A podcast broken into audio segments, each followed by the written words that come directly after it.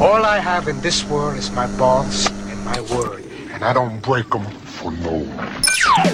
En la Rocker comienza BSO, banda sonora original. You're locked in here with me. BSO. I'm gonna make him an offer, Captain. Diego Cirulo presenta las mejores canciones del cine. Dodge this. Banda sonora original.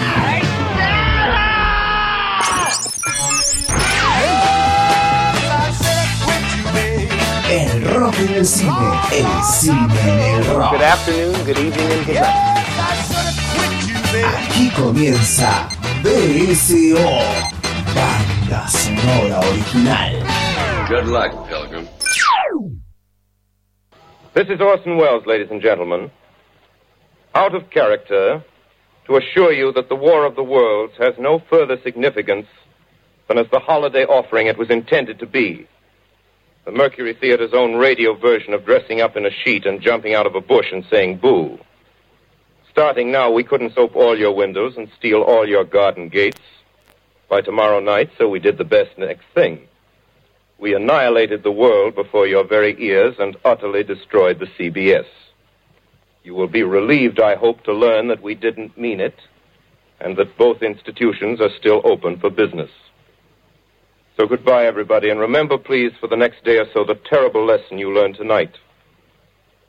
That grinning, glowing, globular invader of your living room is an inhabitant of the pumpkin patch, and if your doorbell rings and nobody's there, that was no Martian. It's Halloween.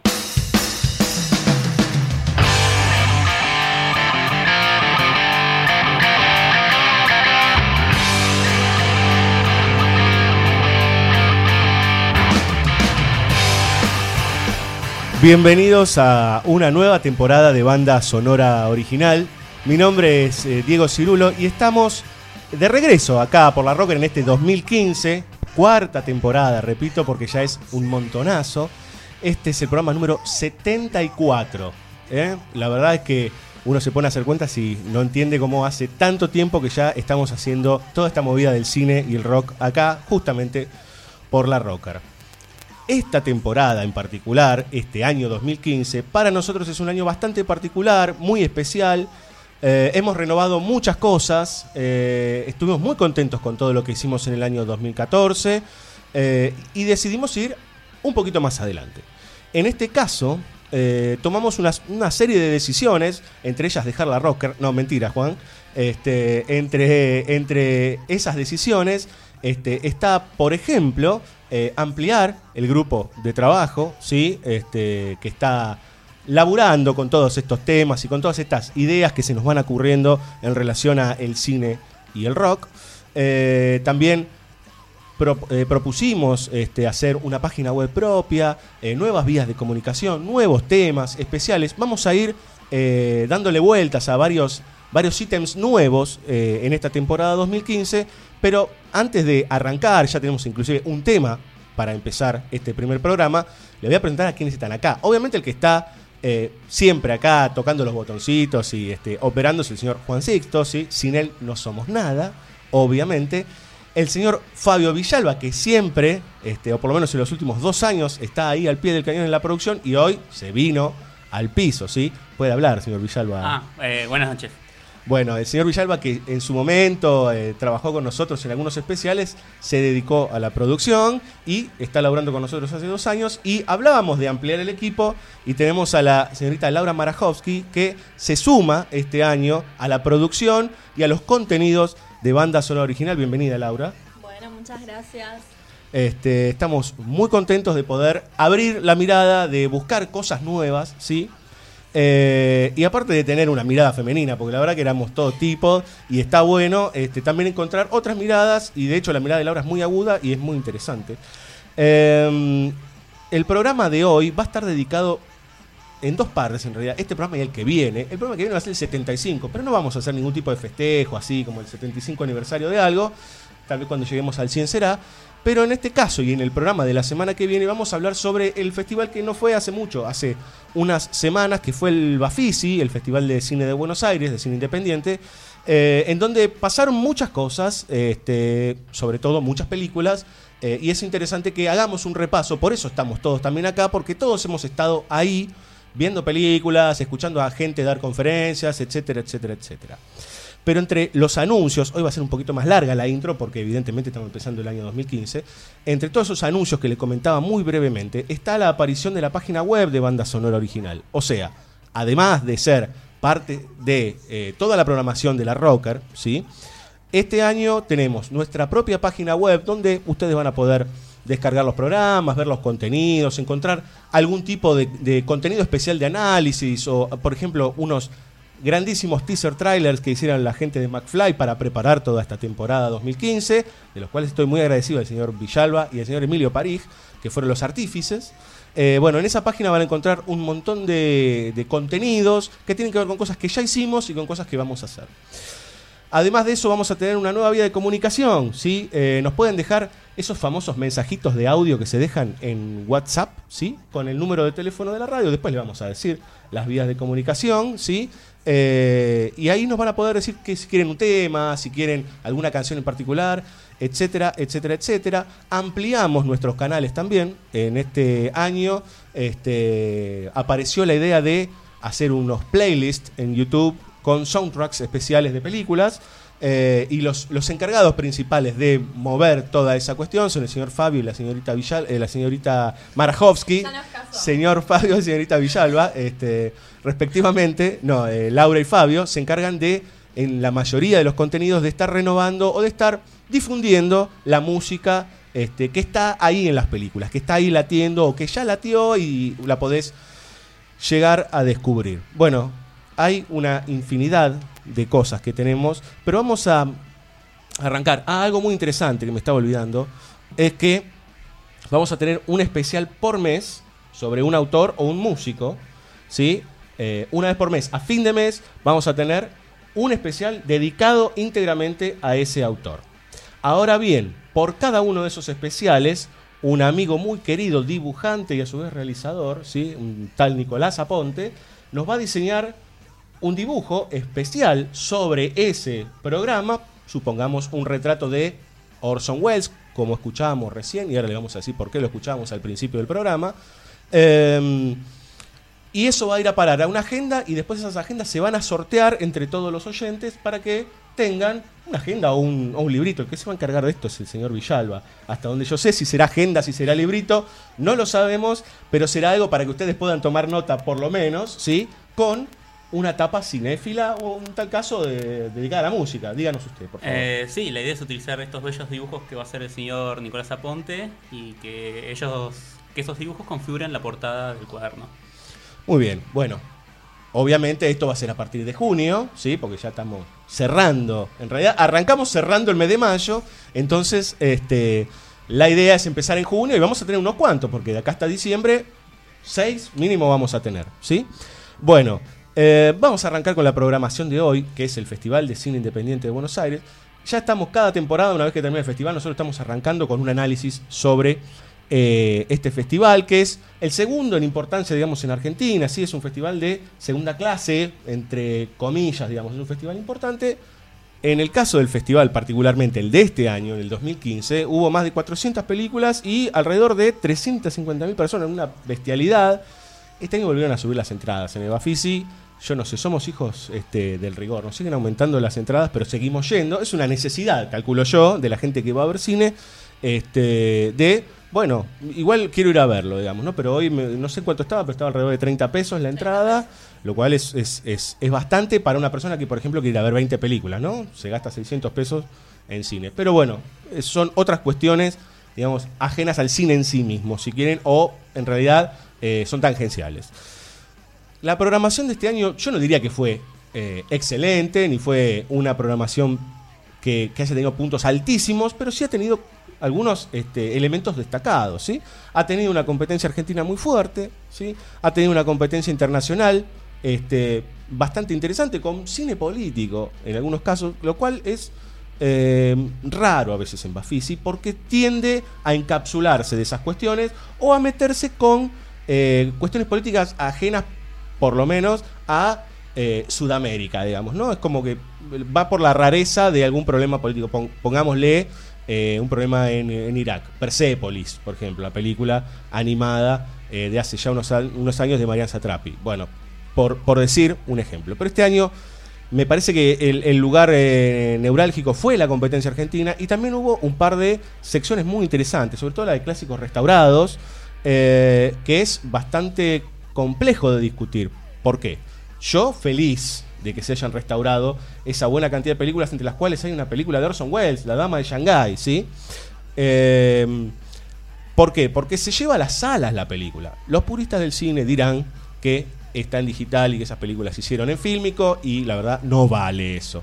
Bueno, eh, es muy discutible, estamos en otra era, estamos en el siglo XXI y hay gente que ni siquiera en su vida este, hubiera podido ver la dama de Shanghái en una pantalla grande. ¿Vale? ¿No vale? Yo creo que sí, pero bueno, es un lugar que ya se está haciendo común en los dos festivales. En Mar del Plata también, a veces con algún, alguna que otra película o alguna restauración y en otros casos con ya secciones, como pasó este año en el Festival de Cine.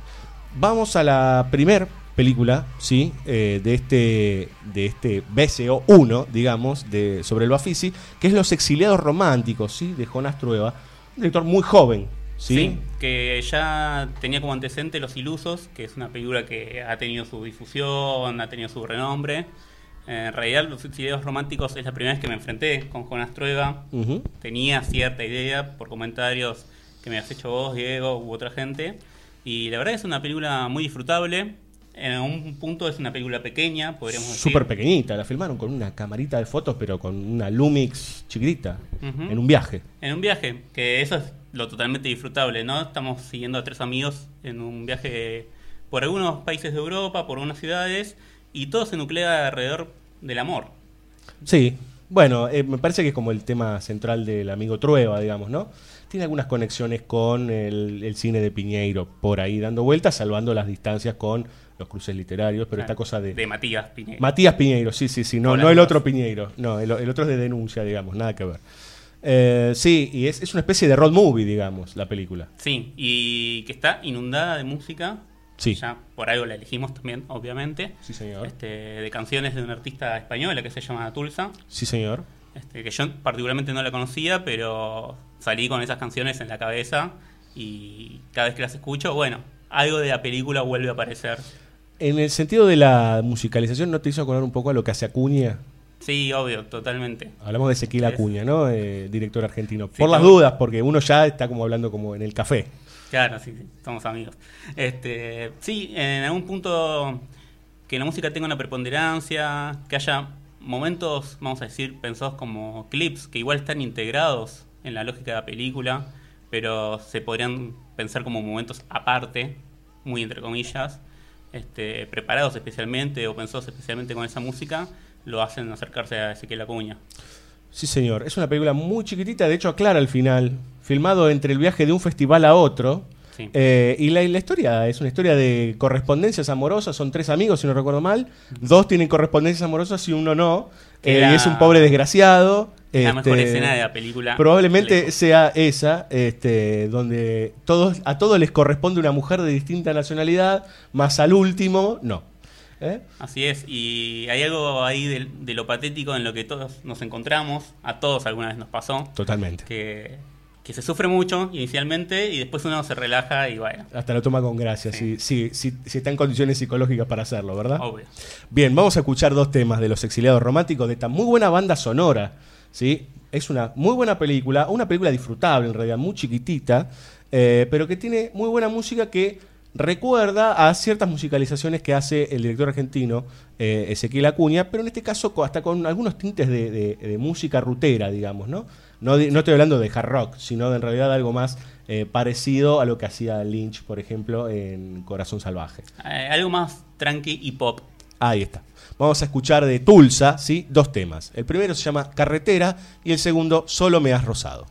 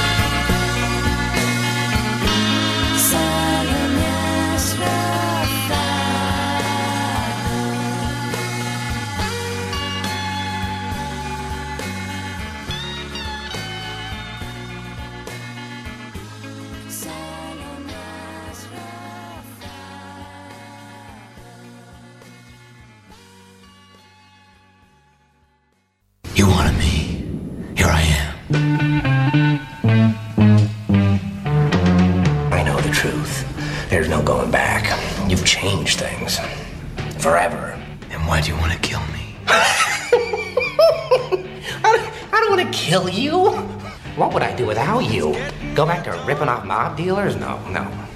No. No, you. You complete me. BSO. Banda sonora original.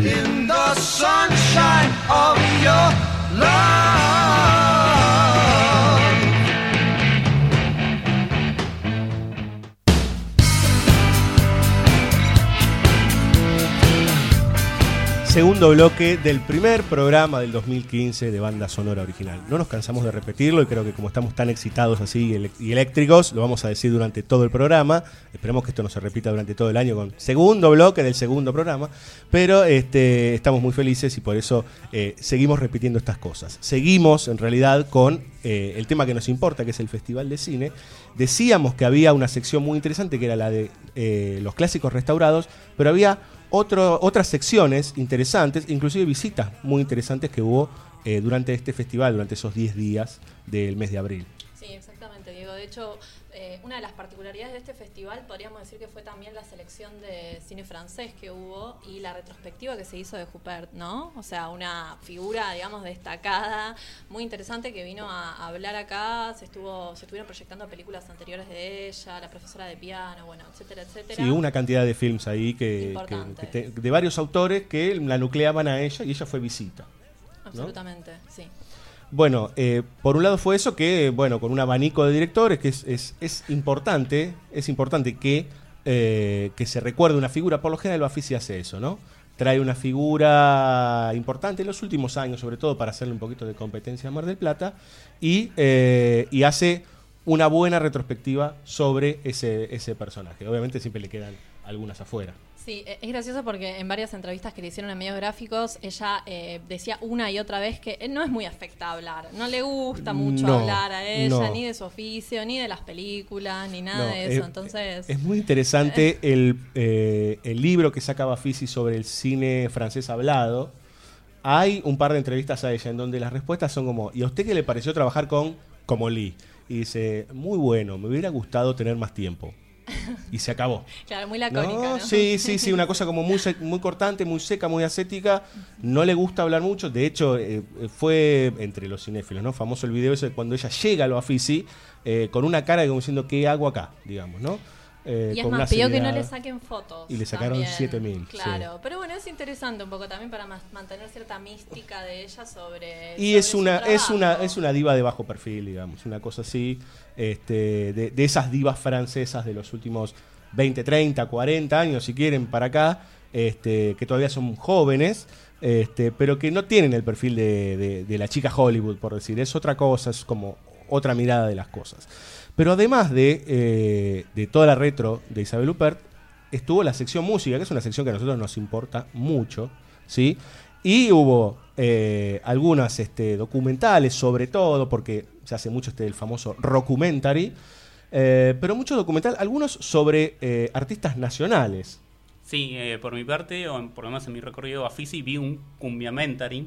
Un cumbiamentary. Sí, que es Cumbia la Reina, un largometraje documental de Pablo Coronel, que lo que plantea es un recorrido, un recorrido histórico por este género, sobre todo en lo que tiene que ver su inserción en Argentina, a partir de los 50, con los Juegos y llegando a nuestros días con Cumbia Queers, con Dick el Demasiado, algunos personajes ya un poco más estrafalarios que aquellos que habían empezado, si es posible. Claro, claro. O sea, ya, eh, y también hablando de la, cumbia, que no solo ha sido como un fenómeno musical, por decir, sino que se ha convertido en eh, ligada a un modo de vida también, en algunos casos. Sí, sí, si bien no tiene una gran inserción del aspecto sociológico, vamos a decir, el largometraje, eh, de alguna manera tangencialmente lo toca, sobre todo con las experiencias, por ejemplo, con Gilda y todo lo que se genera alrededor, vamos a decir de alguna manera místicamente, con su presencia y su figura. Eh, en esos aspectos sí se muestra un poco este lugar que vos decías con respecto a la sociedad. Pero si no, lo que plantea es más bien un recorrido Histórico. histórico. De cómo, de cómo llegamos a... a- a- y, y se mete con la, la- la- famosa, el famoso movimiento de cumbia villera. Eh, pues claro, eh, aparece el querido Pablo Lescano. Sí, gran, gran figura. de- El hombre del teclado en mano. Así es, eh, el músico, ¿no? Vamos a decir, de los últimos 10 años de, De la la, cumbia. cumbia. sin lugar a dudas. Este, sí, además los acompaña en muchísimos recitales a, a las bandas actuales y a las experiencias actuales. Uno también puede ver eh, en qué medios se desempeñan. Si no recuerdo mal, hubo también un documental sobre un recorrido que hizo Liliana Herrero por el país. Sí, así es, la música interior. Eh, un largometraje que lo que hace es acompañar a Liliana Herrero y Juan Falú, músicos muy importantes de- Del folclore argentino. del folclore argentino, que además han grabado discos juntos, eh, en el armado de un festival. Sí, es un festival en donde en realidad van buscando como nuevos talentos eh, y van encontrando cantores locales. Eh, ¿Te acuerdas de Ushuaia La Quiaca? Esto de cuando iba Gieco, ¿sí? Buscando este, con Santa Olalla nuevos sonidos. Mm, Bueno, no es igual, digamos, pero sí se van encontrando con, por ejemplo, una señora de un pueblito que llega y graba con una gran orquesta y como en algunos casos le van educando la voz o van encontrando la forma de grabar una canción. Una No es- suerte de Operación Triunfo no, no, no. Acá, acá no hay premios, no hay premios, pero, pero bueno, eh, en realidad este, acá eh, la, la idea es como encontrarse y poder a una persona que, a ver, para ponerlo en los, en los términos más burdos, que eh, canta en la ducha, ¿sí? Eh, pero que tiene condiciones, eh, puede estar rodeada de buenos músicos y, hacer una buena canción. Para mí no es un gran documental, pero es interesante lo que aborda, ¿sí? En general. Bueno, y además de algunos de los, eh, de los documentales que tienen que ver, por ejemplo, con lo que decíamos del recorrido de Liliana Herrero y demás, y con Cumbia la Reina, también hay algunos biopics, ¿no es cierto, Laura? Sí, bien. También tenemos, claro, justamente este, este género un poco discutido, un poco polémico, que mixtura documental, biografía, cosas verídicas, cosas ficticias. En este caso, sobre la vida de Brian Wilson, este, con el actor Paul Dano y del director Poland, así que también estuvo esta película este, en el festival. Bien, como verán, hay amplias este, cantidades de películas. Por lo general, Bafisi eh, tiene esa sección. Hay una sección del Festival de Mar del Plata, quiero decirle, chico, que se llama BCO. Eh, yo no sé si es en realidad eh, por nosotros o por qué, eh, pero no, en- eh, hay que hacerle sí, ahí va a haber un problema de legales. Pero en el caso de eh, del, del Bafisi es extenso, ya que yo creo que desde que nació el Bafisi tiene una cultura de mucho documentary, en el caso de mucho biopic, ¿sí? Eh, como en el caso este de uno de los músicos de los Beach Boys, eh, y se ha estado metiendo un poco más en lo argentino, ¿sí? Y es por eso que para cerrar este bloque vamos a nombrarles uno de los documentales que tampoco es un gran documental, pero es importante nombrarlo, ¿sí? Que es un documental sobre Roque Narvaja, ¿sí?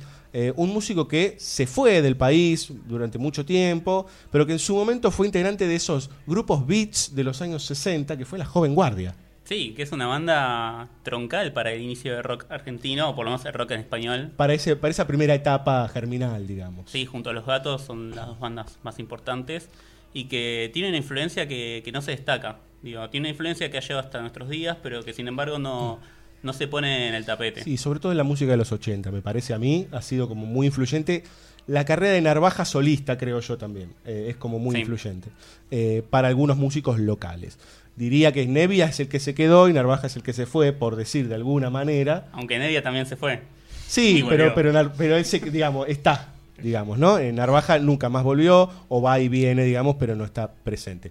La película se llama Narvaja, el trovador siempre vuelve, ¿sí? Este, de Roque Catania, y habla un poco de este personaje que probablemente si tenés 15, 20 años no sabés ni quién es, o tenés que ser un investigador de la música que te guste, para enterarte de que es un tipo que hizo, por ejemplo, el tema que vamos a escuchar a continuación. Sí, el primer tema que vamos a escuchar es uno de mis favoritos y creo que lo descubrí a los 13 años, no hace tanto. Bueno, entonces si tenés 13 años, como tuvo Fabio en su momento, tenés la oportunidad ahora de escuchar Menta y Limón de Roque Narvaja y después, para mí, un tema mejor aún, por, cómo, por, lo, por lo que canta, por lo que cuenta y por cómo suena, que es la reina de la canción de la joven guardia.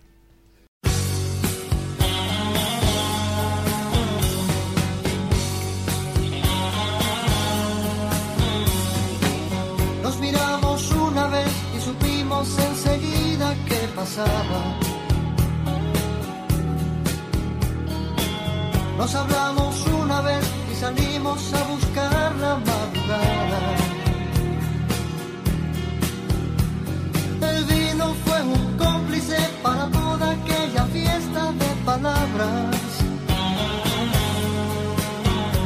Y al cabo de un tiempo de querernos nos casamos de mañana. No era fácil trabajar y difícil llevar dinero a casa. Yo soñaba más y más pensando que te tranquilizaba. El fracaso fue un cristal para ver nuestra pareja separada.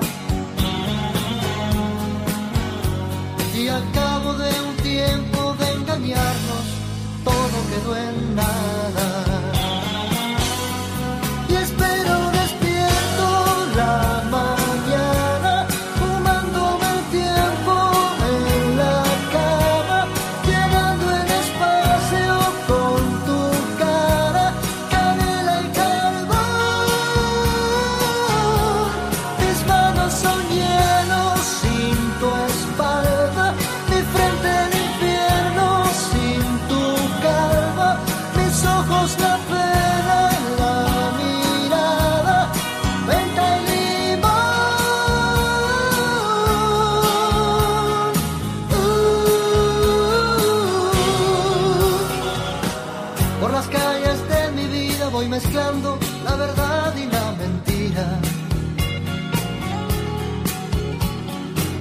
Cambio el nombre en cada esquina y le pongo al tuyo una sonrisa.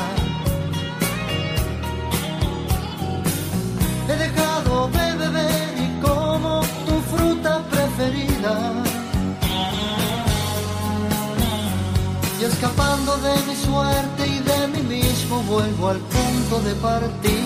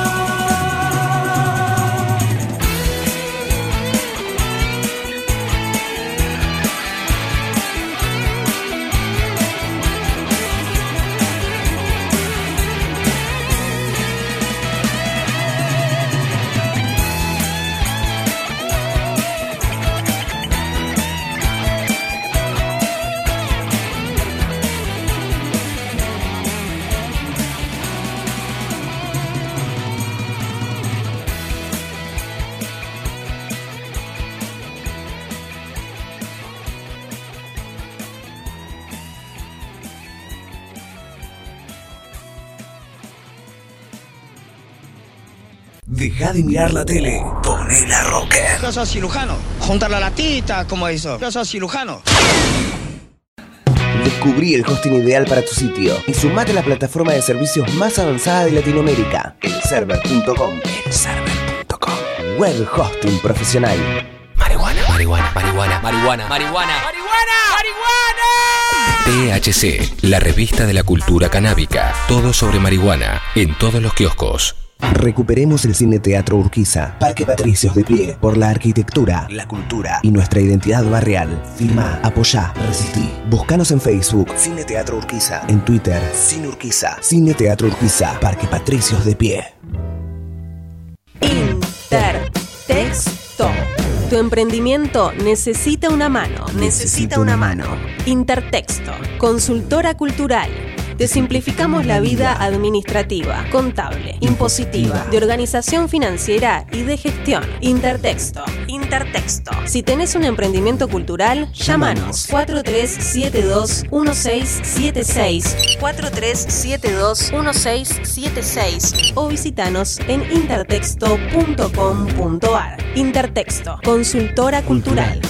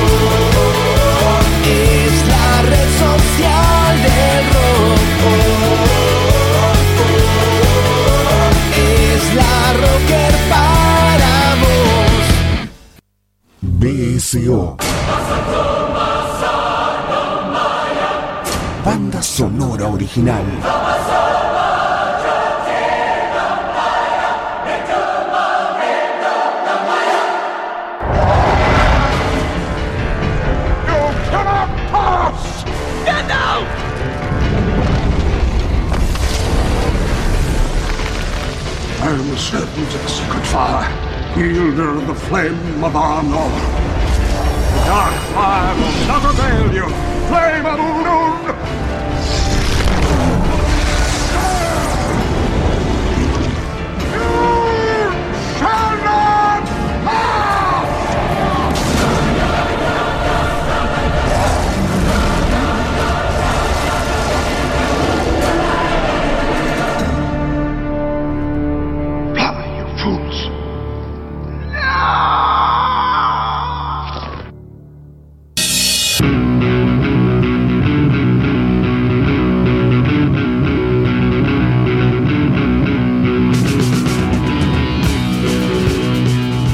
Continuamos con este primer capítulo de BSO, tercer bloque. En este caso vamos a meternos en otro tipo de películas que estuvieron en el Bafisi.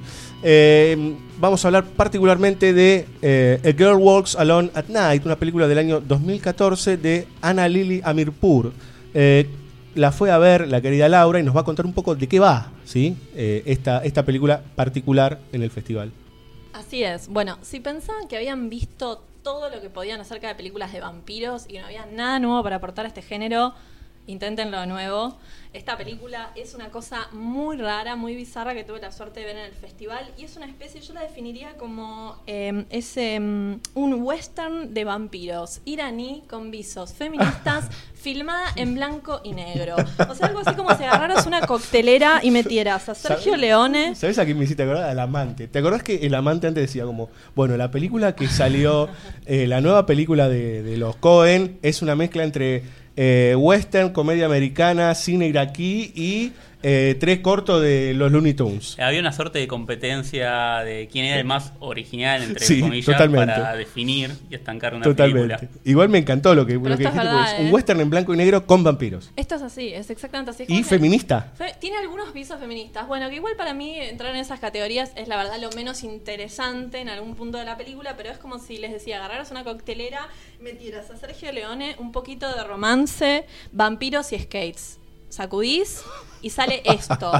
Es, Es, es, de, es de la sección de trasnoche de Bafisi, la, digamos. es la sección, sí, era de nocturnas, nocturna. exactamente. Y donde por lo más bizarro vive. lo más bizarro vive, maravilloso. Y lo que tiene la película, que es muy interesante, es eh, los rubros técnicos. La verdad que la fotografía y la música son impecables. Es una película muy climática, precisamente ayudada por su banda de sonido, que si no me equivoco vamos a escuchar dos temas ahora. Sí, señora. Uno de una banda un poco más conocida, este, que es White, Lies.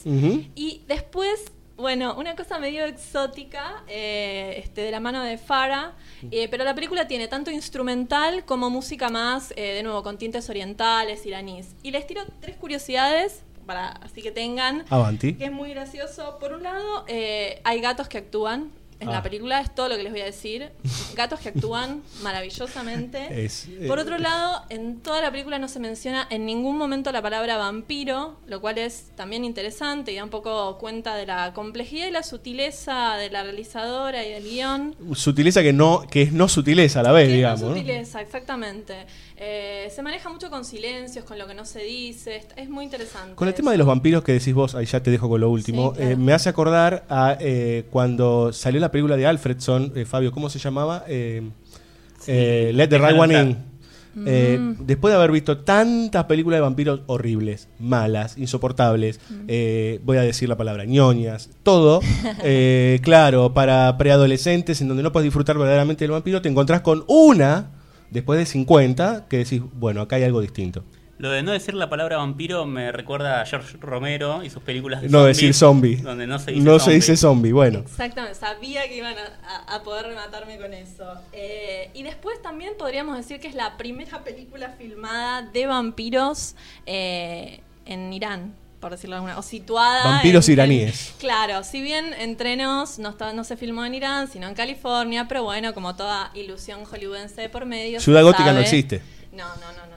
Así Claro. que bueno, si tienen la posibilidad de, no creo que se estrene en, en salas comerciales, bajarla, verla online o, Sí, pero o- probablemente o el cine algo. Bama la pueda pasar o algún Bueno, cineclub. sí. Es muy probable. La verdad es que vale la pena y, y para apreciar este, esas bellas imágenes y esos claroscuros maravillosos con, con esa música, definitivamente no, no, no se lo pierdan. Muy bien, vamos a escuchar dos temas, ¿sí? De A Girl Walks Alone at Night, este gran delirio de vampiros que no se dicen vampiros. Vamos a escuchar un tema de White Lies, que es el tema Death, y a continuación vamos a escuchar a Farah con Dancing Girls.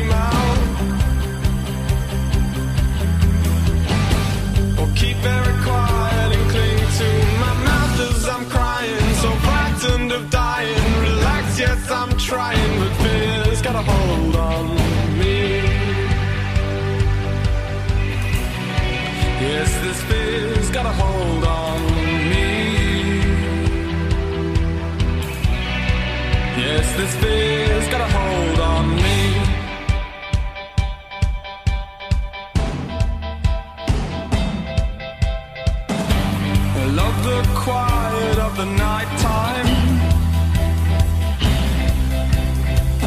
When the sun is drowned in a deathly sea I can feel my heart beating as I speed from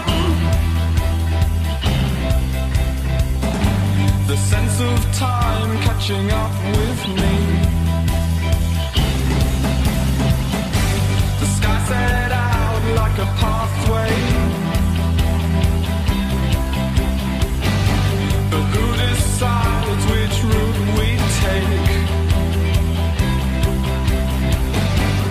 people drift into a dream.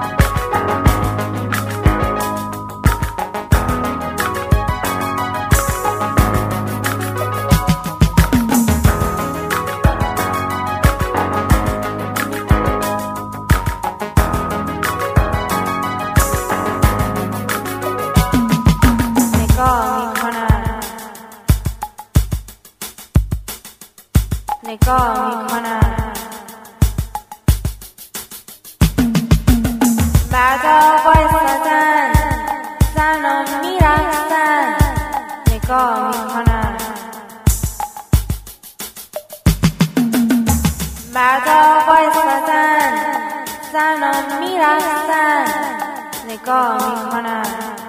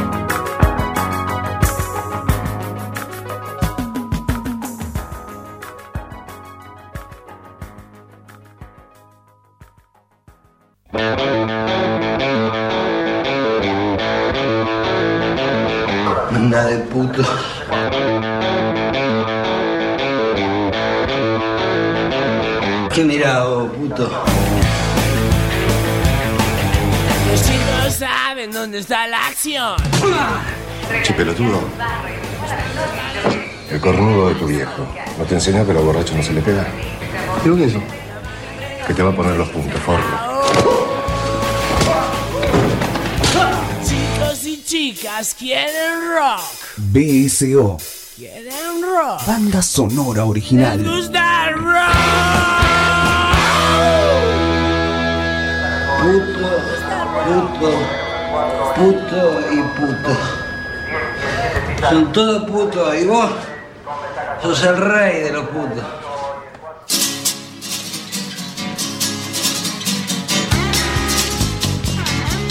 Continuamos en este viaje por el Festival de Cine Independiente. La primera parte, en realidad, porque la semana que viene vamos a hacer un segundo recorrido, un poco más breve, pero que también va a tener que ver con algunas de las películas interesantes que vimos en el festival.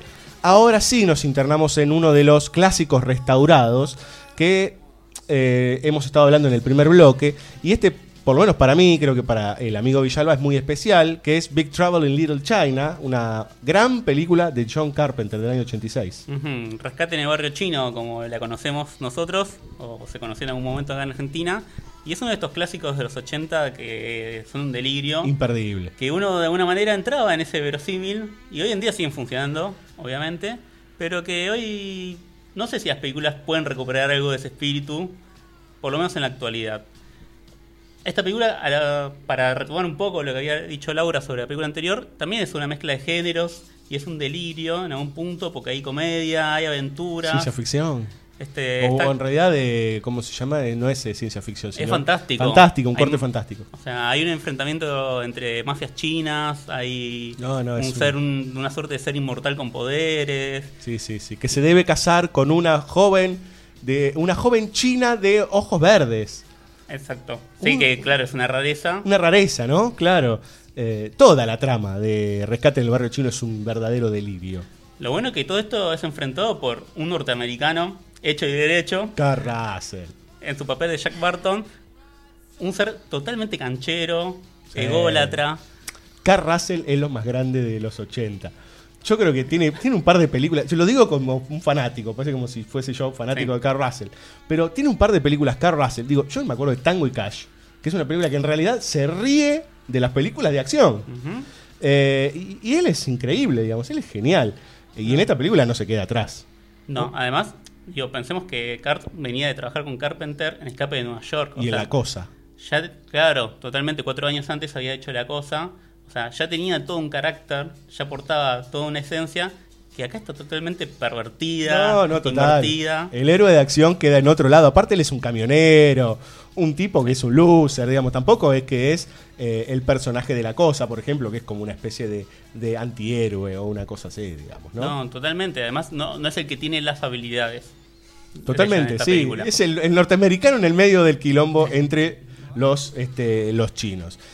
Como particularidades también podemos señalar que está King Cattrall, que Sí, creo que ya había hecho Mannequin, gran película. Sí, señor. Este, Sí, señor. Estos momentos en el recuerdo. Que deberían rescatar a un Bafisi. Y aparece el querido Victor Wong, que es aquel que... Gremlins. Sí, que vende los Mogwais, que vende el amigo Gizmo. Y también estuvo con Carpenter en otra Y película. también está con Carpenter en El Príncipe de las Tinieblas. Otra gran película de Carpenter, ya de terror y bien seriecita. Esta es el momento del recreo de Carpenter, ¿sí? Sí. Se tomó un recreo y ácidos de por medio hizo esta película, diría Bueno, yo. se tomó tanto el recreo que es el compositor de la canción que vamos a escuchar, Exactamente. que es la canción de la película. La canción de la película que está interpretada por los Cop de Bills, ¿sí? Que canta el mismo Carpenter. O sea, el mismo Carpenter Sí. canta, ¿sí? En, esto, en este grupo, los Cop de Bills. El tema, ¿cómo se llama? Big Trouble in Little China.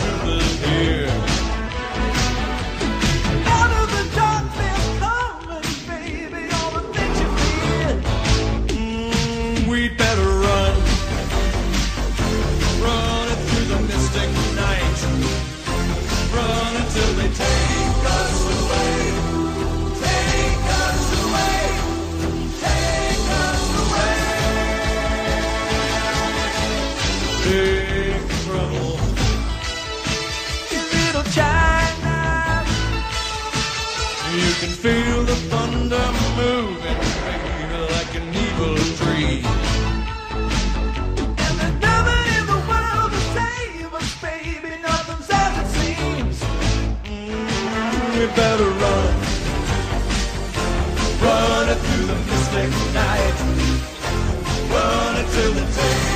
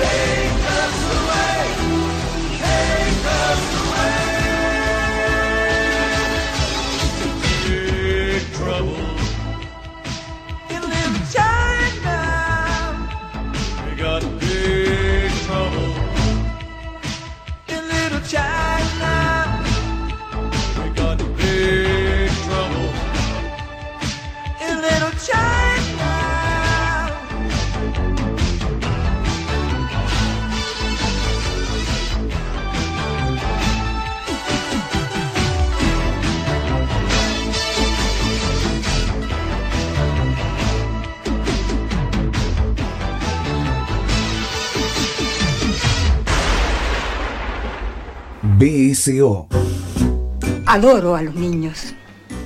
Debe ser por eso que Dios me hizo estéril. ¿Y consultaste al médico? Mirá que a veces son los hombres los que nos sirven. ¿Pero de dónde sacaste eso? Yo sirvo, chiquita. ¿Y cómo sabes? El hecho de que puedas eyacular no quiere decir... ¿Qué está hablando esta? Parece un giro. ¡Elvira! ¿La oíste? Estoy hablando de cosas naturales. En mi casa no se habla de cosas naturales. ¿Qué es esto? ¿Un quilombo? I feel pretty, BSO. oh so pretty. Banda sonora I original. feel pretty and witty and bright. And I feel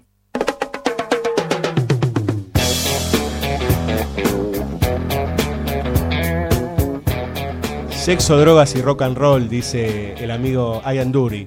Y no es por casualidad que elegimos este tema para empezar, porque en realidad ahora vamos a hablar de sexo, droga, rock and roll y mucho más, porque vamos a hablar de Nymphomaniac, una película que dirigió el polémico Lars von Trier, del cual hemos hablado bastante en nuestro programa.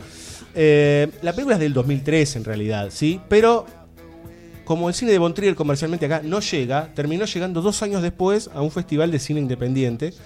Eh, película que originalmente duraba como cuatro horas y medio, cinco, y se dividió en dos partes y se distribuyó ilegalmente por toda Sudamérica. Muchos la pudimos ver así y luego pudimos verla en el festival. Bueno, en el 2015 llegó este, finalmente a la Argentina con dos o tres funciones nada más, completa, ¿sí? sin censura. Hubo mucho, mucho eh, despiole en todo el mundo con esta película, eh, porque evidentemente habla de, de cosas fuertes y tiene escenas muy fuertes este, con respecto al sexo y con respecto a, a ciertas cuestiones que son todavía, siglo XXI, año 2015, tabú.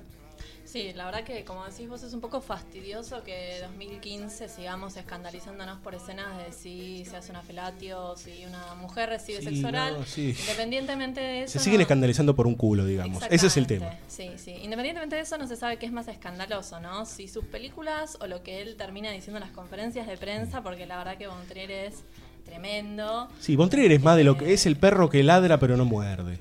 Sí. Es así, Sí, digamos. sí, sí. Y también como muy conflictiva la relación que siempre tiene con sus actrices. En este caso Charlotte Gainsbourg, que es una de las protagonistas. Casi, casi su actriz fetiche. Estamos ahí, ¿eh? Pues ya tiene, si la contamos como dos películas, Nymphomaniac, son cuatro ya. Peleándola con Kidman y en su momento Sí, Björk, que también, sí. bueno, fueron como no. Sí, esta ya está superando porque tiene cuatro películas al hilo. Me parece que se enamoró de Se enamoró Charlotte. completamente. Sí, totalmente. La película es una película bastante larga para mí, Ujú. bastante densa y Sí. no apta para cualquier paladar cinematográfico, digamos, pero bueno, tiene algunos subtextos interesantes, quizás más vinculados con el tema de la sexualidad y Sí, con las represiones sexuales. Absolutamente. La educación sexual. Sí. Sí, tal vez desde mi punto de vista yo venía de ver eh, las, las últimas dos, que a mucha gente no le había gustado y a mí me han gustado mucho, que era eh, la película esta que hablaba del fin del mundo, ¿sí? Eh, Melancolía. Y la anterior que hablaba so- sobre también había mucho sexo, sangre y destrucción por todos lados, ¿sí? Anticristo. Eh, y llegué a esta película y me pareció casi como por momentos un compilado de ese tipo de excesos que ya venía teniendo, ¿no? Como hasta inclusive con cierta autoconciencia de eso. O sea, bueno, eh, a ustedes les gusta que yo ponga el latigazo, ahora lo pongo 10 veces. Claro, ¿sí? sí, como Una un cosa ejercicio de, de- como un tour de force, ¿no? Este, Exacto, por el universo Von Trier. Maximizado, maximizando todos los efectos y, y los temas de sus películas previas. Exacto, exacto, sí. Eh, y tiene eh, ciertas particularidades esta película. A Von Trier siempre se le pegó por ser estos tipos que se meten en la mugre, ¿sí? Se meten en los temas más oscuros, se mete en las miserias y no tiene ningún reparo en hablar sobre eso y en explicitarlo, digamos, ¿sí? Eh, si quieren, desde Contraviento y Marea y Los Idiotas para acá, nunca paró. ¿eh? con algún este escaloncito en donde titubeó un poco, pero después nunca paró con esta cosa de ser verdaderamente explícito en cosas que molestan, ¿sí? O que por lo menos siguen siendo cosa de, de hablar bajito. Sí, y además sin filtro, ¿no? Como es un Ni un tipo que filtro. no le tienen miedo al golpe bajo. Para nada. Lo cual, no lo considera así, digamos. eh, sí, sí, que puede ser utilizado tanto como recurso estético como, como casi teórico también en sus guiones y demás. El tipo va donde, como vos decís vos, donde nadie quiere ir y mete el peda- aprieta el pedal a fondo. Sí, y está en una fina línea entre lo genuino y lo efectista, digamos, ¿no? Claro, exacto. Ese es un problema eh, y a Montiel se lo caratula de efectista, ¿sí? Para mí, en esta película, yo, yo me, cruzo del lado del efectismo, en este caso de Nymphomaniac, aunque tiene momentos sublimes, ¿sí? Son como esos tipos, como cuando, por ejemplo, me pasó con Bastardo sin Gloria de eh, Tarantino, que es la película que menos me gusta de Tarantino, pero tiene momentos sublimes. No lo puedo negar. En este caso es algo muy parecido, eh, pero me parece que cruzó la línea hacia el efectismo. En otros casos no estoy tan de acuerdo, pero bueno, es una película eh, hasta compleja de abordar, ya a partir de que el corte original eran cinco horas y pico, ya es un tema, ¿no? Es un exceso por todos lados, brota Sí, el exceso. Ya la predisposición a la hora de sentarte a verla, ¿no? O sea, tenés que tener como todo un estado bastante sí. particular. A Y mí sí. no es de mis favoritas, pero bueno, coincido con vos en que tiene algunos momentos que son perlitas. Sí. De la mano, aparte de un cast multiestelar, como suelen ser, bueno, las películas de, de él. Sí, de las últimas, sí. Sobre seguro. todo de las últimas. Sí, vamos a escuchar un tema, ¿sí? De Nymphomaniac, ya el título lo dice, de qué va esta película, ¿sí? Eh, la historia de esta, de esta mujer que va creciendo con todas sus urgencias y necesidades sexuales a través de los años y de su propia historia. Eh, la pueden ver en dos partes o la pueden ver eh, entera, depende cómo la puedan conseguir. Hasta no hace mucho se estaba hablando de que se podía llegar a proyectar acá en Argentina nuevamente, no se sabe. Pero lo que sí sabemos es que tiene muy buena música y algunas canciones eh, estuve descubriendo que en el soundtrack tiene Ramstein, digamos, cosas delirantes, digamos, ¿no? Eh, pero vamos a escuchar un tema que no es muy. el tema sí es delirante, pero no es delirante en la película. eh, que es un tema de los Talking Heads, que es un temazo, ¿sí? Que viene muy bien para este momento y para descomprimir este, con todo esto que veníamos hablando de Nymphomania, que es Burning Down the House.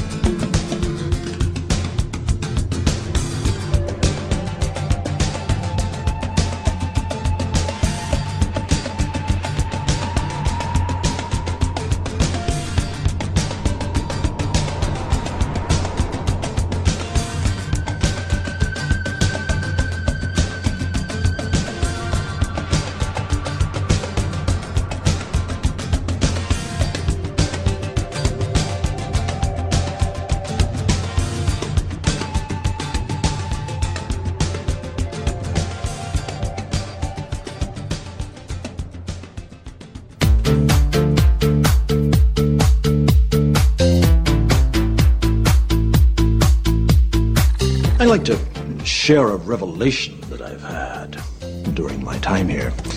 It came to me when I tried to classify your species. I realized that you're not actually mammals. You move to an area and you multiply. And multiply until every natural resource is consumed. The only way you can survive is to spread to another area. There is another organism on this planet that follows the same pattern. Do you know what it is? A virus. BSO. Banda sonora original.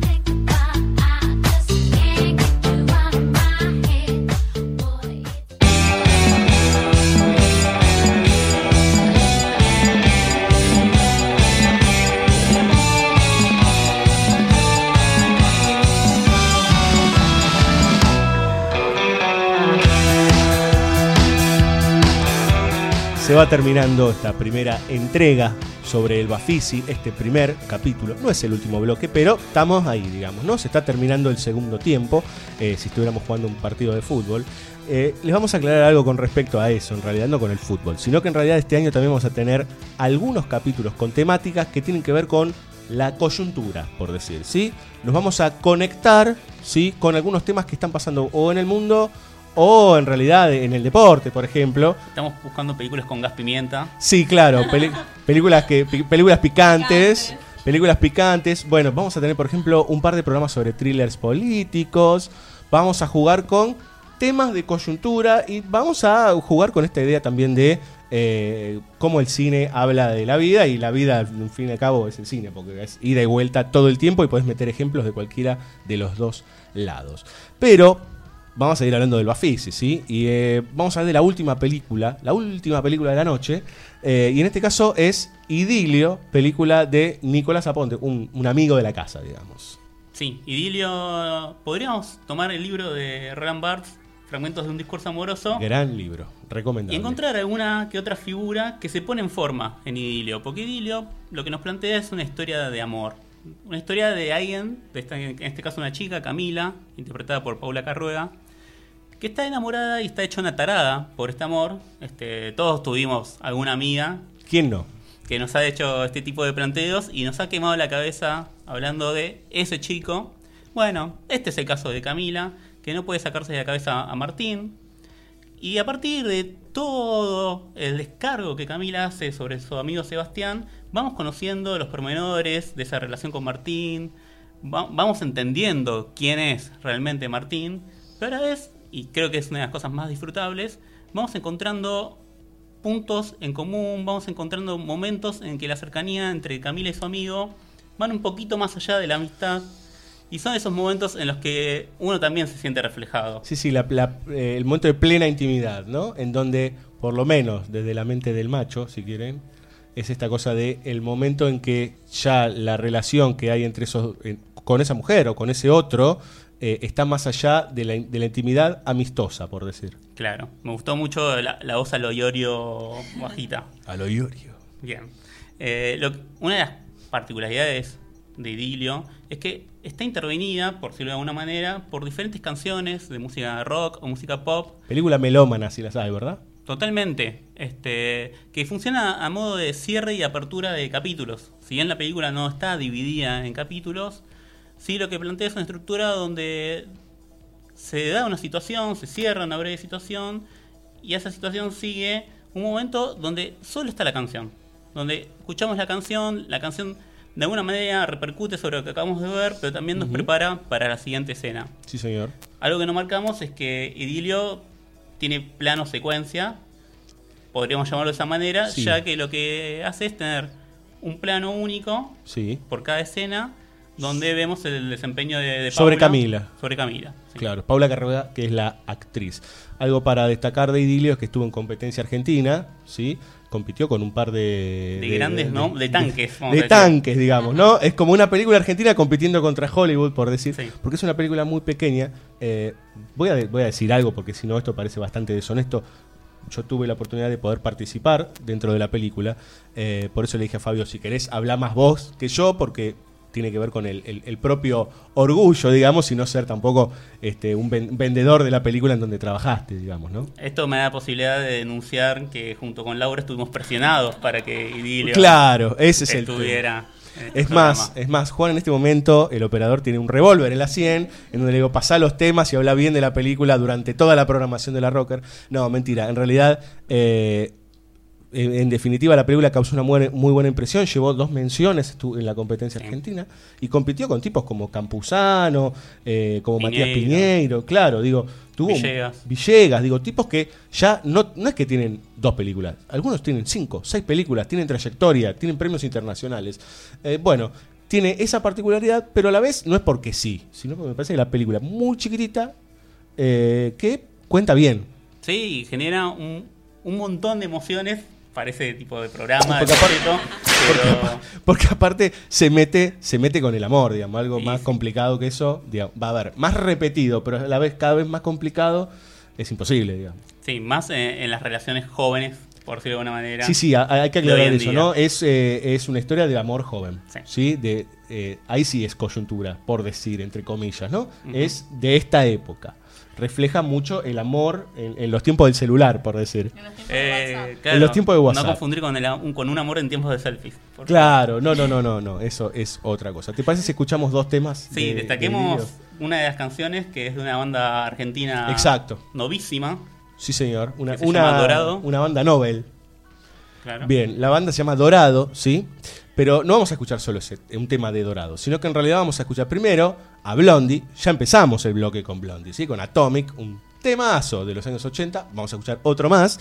En este caso es Hanging on the Telephone. Digo, este es clásico de los clásicos, Fabio. Con este Sí, bailamos sí. todos. ¿sí? Ya estamos corriendo las sillas acá. En este la momento estamos para saltar con Hanging on the Telephone de La Rubia Blondie. Y a continuación vamos a escuchar Tu Maldad de la banda argentina Dorado. I'm in the phone booth, it's the one across the hall.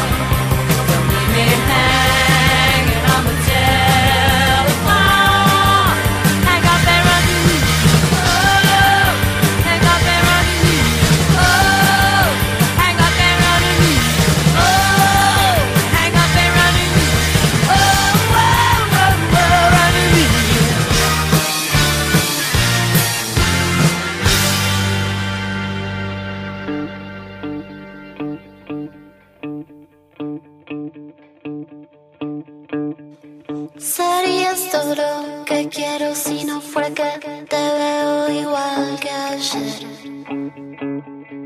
Que te miraba y me cegaba lo que eras. Y te cambié por la manera más real, más perfecta de acercarse al bien. Pero se extraña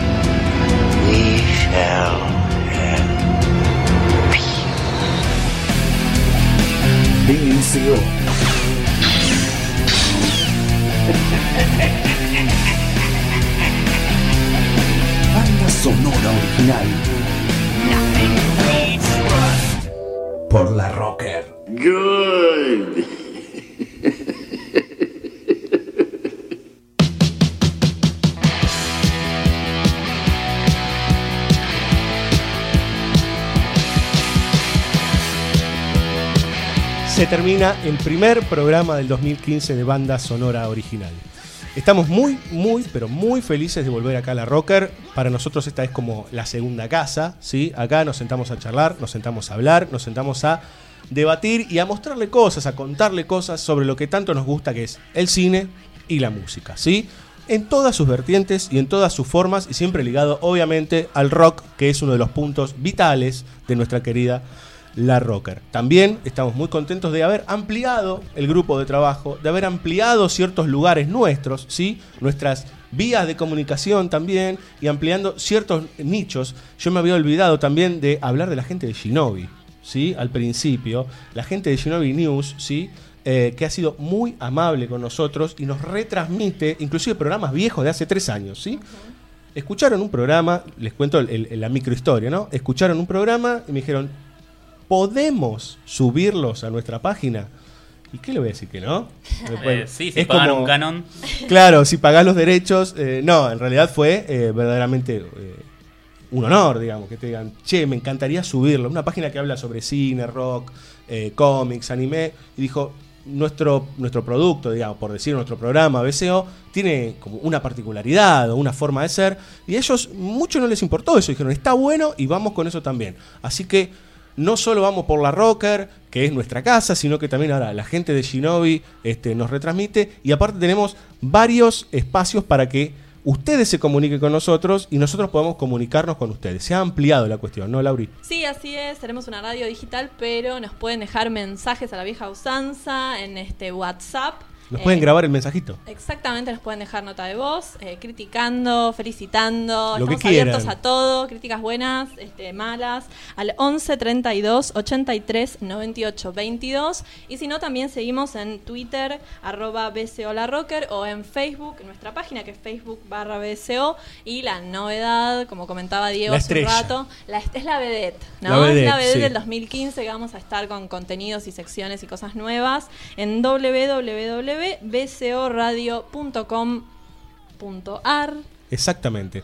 De ahí, si nos quieren escuchar en vivo, hacen clic en un botoncito que dice escuchar en vivo y van directo a la Rocker, donde la Rocker tiene no solo deseos, sino una gran cantidad de programas y de programación. Y ahí este, ustedes pueden este, elegir a piacere lo que tengan ganas de toda la programación de nuestra querida radio.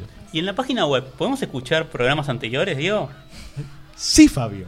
Podemos escuchar programas anteriores. Hoy es como medio. eh, me hace acordar a los radioteatros de Dolina, ¿no? Claro. Eh, es la primera vez que somos tantos en BCO. Recuerden ustedes, si, si vienen escuchando el programa desde hace tanto tiempo, si tienen tanto aguante, que estaba yo solito acá sentado, ¿sí? venía con un papelito y Juan me hacía el aguante.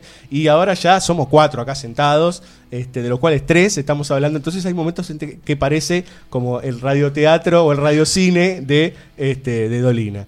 Eh, ¿Qué me habías preguntado, Fabio? Perdón. Si podemos escuchar programas anteriores. Por supuesto, están todas las temporadas de banda sonora original subidas eh, ahí en, eh, en bsoradio.com.ar y si no también eh, se están subiendo en Shinobi como les contaba antes. ¡Qué bueno! Ah, sí, me gusta. Esto ya está al borde de ser el radio cine y deja de llamarse BSO. Bueno, estamos de vuelta. No hace mal repetirlo como dice, nunca hace mal repetirlo como dice la Chiqui. Este, pero en realidad no sé para qué nombré a Mirta Legrand, pero no importa. Este, Trae suerte. Trae suerte, exactamente. Eh, la verdad que este es un programa con mucha felicidad porque estamos contentos de volver acá a nuestra, a nuestra radio y de volver a tener el programa. Eh, los esperamos la semana que viene, ¿sí? Esperamos que hayan disfrutado de este recorrido, de que disfruten durante el año de todo lo que tenemos ganas de hacer y lo que vamos a intentar comunicarles.